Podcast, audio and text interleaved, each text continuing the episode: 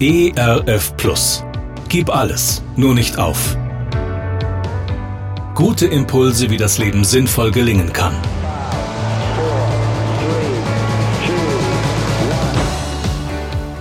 Hallo und herzlich willkommen zu Gib alles, nur nicht auf. Mein Name ist Andy Weiß und ich sammle Gedanken, Geschichten und Interviews, die ich gerne mit Ihnen teilen will. Schön, dass Sie da sind. Ein gutes Gewissen ist ein sanftes Ruhekissen. Das hat meine Oma immer gesagt. Kommt der Körper oft deshalb nicht zur Ruhe, weil die Seele in ihm noch aufgebracht und hektisch eine ruhige, gute Bleibe sucht? Wie heilsam und wie schön ist da das Wiederkehrende. Ich habe als Kind Hörspielkassetten geliebt. Natürlich ERF-Hörspielkassetten.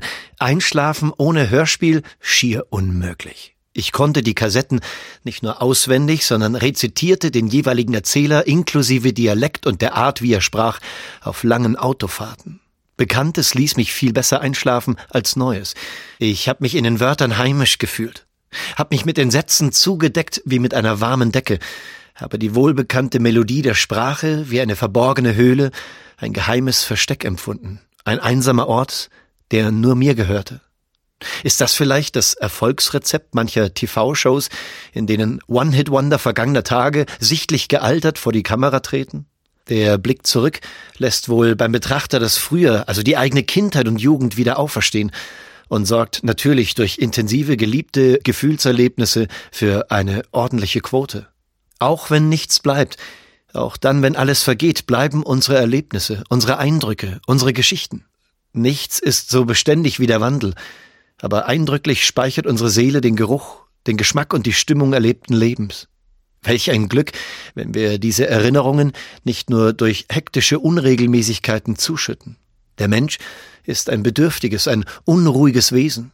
Erfüllte Bedürfnisse schaffen erst die Bereitschaft, neue Wünsche zu haben, erklärt uns der amerikanische Psychologe Abraham Maslow anhand seiner Bedürfnispyramide. In fünf Stufen teilt Maslow die Bedürfnisse des Menschen ein.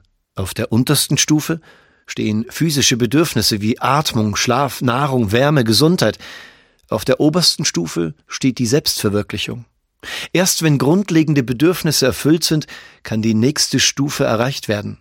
Rastlos erklettern wir Stufe um Stufe, und ich frage mich, ob wir mit jeder Stufe, die wir erklimmen, wirklich glücklicher werden.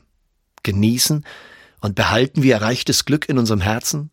Schmecken wir die Gunst des Augenblicks, das Glück, gesund zu sein, atmen zu können, einen Wohnraum zu haben, Kleidung zu haben? Kann die Seele in unserem Körper wirklich zur Ruhe kommen? Wollen Sie sich einmal etwas Gutes tun? Dann schenken Sie sich Regelmäßigkeit.